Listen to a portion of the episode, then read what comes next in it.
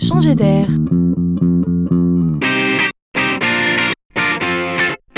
C'est la chronique de Laurent Collen.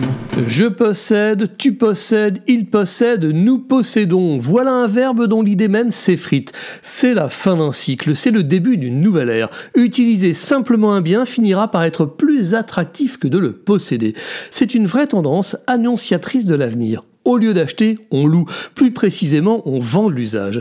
Prenez un constructeur automobile, par exemple. Soit son métier est de construire et de vendre des voitures, soit son métier est de fournir à ses clients de la mobilité, c'est-à-dire plusieurs moyens d'effectuer ses déplacements un monospace pour partir en vacances en famille, un deux roues pour les déplacements urbains et pourquoi pas un forfait taxi au quotidien pour aller travailler.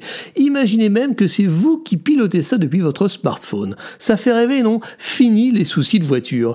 Et pour les entreprises, c'est la même idée. Imaginez par exemple que vous clipsiez sur un véhicule standard un caisson frigorifique ou un atelier pour l'artisan plombier ou un espace bureau pour le commercial.